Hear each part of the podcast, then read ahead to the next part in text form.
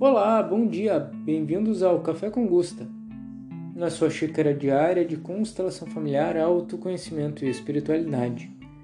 Seguimos hoje na série especial A Arte da Ajuda e no segundo áudio vamos falar da segunda ordem da ajuda que é respeitar o destino do outro.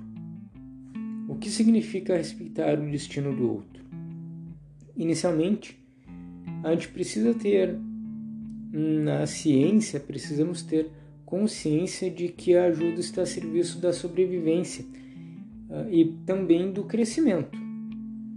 A sobrevivência, a evolução e o crescimento dependem das circunstâncias especiais de cada indivíduo, tanto externas quanto internas. Muitas dessas circunstâncias externas estão pré-estabelecidas e são inalteráveis, como, por exemplo, uma doença hereditária, ou uma consequência de um acontecimento, a própria culpa pessoal, enfim. Quando a ajuda desconsidera essas circunstâncias externas e não as admite, ela está fadada ao fracasso, infelizmente. Trocando em miúdos, ou seja, o que isso significa. Muitas vezes nós nos deparamos como ajudantes com clientes que têm destinos especiais, digamos assim. E se nós ignorarmos este destino e quisermos a todo custo salvar os nossos clientes, nós não vamos respeitá-los, ou seja, nós vamos querer ser maior do que até mesmo Deus, o universo ou aquele que, digamos, desenhou o plano aqui no qual nós estamos. Isso significa também que o facilitador, o constelador, ele não é um salvador. Ele está aqui, como eu sempre digo, apenas para mostrar uma imagem. E este talvez seja o mal ou é, o pecado que muitos terapeutas uh, da área holística, médicos, psicólogos, até mesmo alguns professores cometem, que é achar que podem salvar o outro do seu próprio destino. Isso é impossível. Isso, na verdade, mostra mais de talvez uma fraqueza minha, mais de um emaranhamento meu do que sobre o outro. Se eu me coloco como ajudante, como terapeuta, como facilitador de um processo e tenho essa convicção, esse compromisso, essa dívida, de que eu preciso salvar o outro, será que não é um bom momento para nos perguntarmos quem eu gostaria de ter salvado quem eu preciso salvar no meu sistema e eu não consegui salvar? E essa postura de salvador, na verdade, ela traz um pensamento mágico, o pensamento que eu posso salvar a todos, que eu posso ser maior, que eu posso ser alguém que vai manipular o destino da outra pessoa. E isso na constelação familiar nós não podemos fazer. Na realidade, isso deveria ser um, um ensinamento para a vida. Respeitarmos a realidade como ela é. Hellinger tem uma frase da qual eu gosto muito que diz que o céu faz adoecer e a terra nos cura. Ou seja, quando nós ficamos presos em sonhos, em ilusões de que podemos salvar, de que podemos contar com milagres, isso nos enfraquece.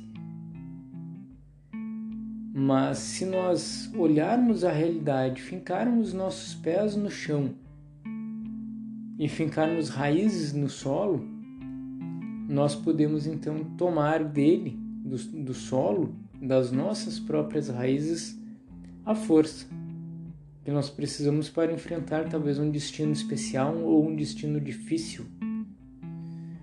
Isto é, aquele que se depara com a realidade como ela é, ele se fortalece.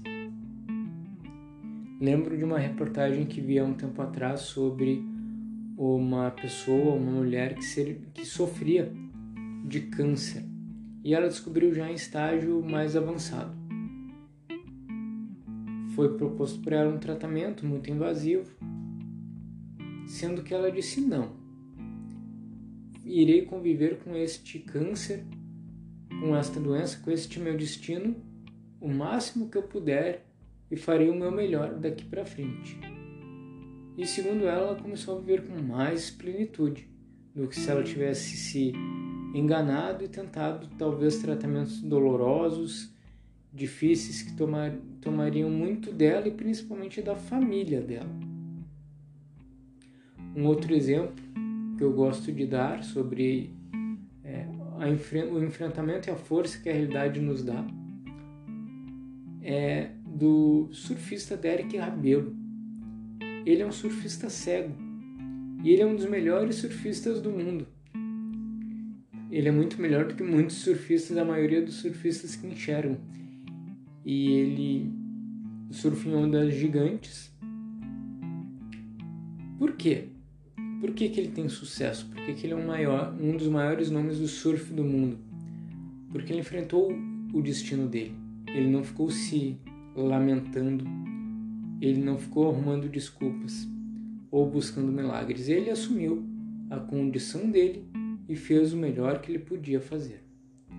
Ou seja, um homem que teria todas as limitações buscou todas as possibilidades. Enquanto nós que temos, ou muitos de nós que temos todas as possibilidades, arrumamos muitas limitações para não seguir, seguir, seguirmos, não seguirmos em frente. Quase que não sai a palavra. Então, a segunda ordem é respeitar o destino do outro. Quando eu, como facilitador do processo do outro, como ajudante, respeito o destino do outro e digo: você é forte para enfrentar esta questão, para enfrentar o seu próprio destino, ele ganha força. E assim ele pode, talvez, mudar esse destino, mas só quando ele o enfrenta como realidade. Espero ter contribuído. No próximo podcast vamos para a terceira ordem da ajuda. Fiquem conosco. Até lá!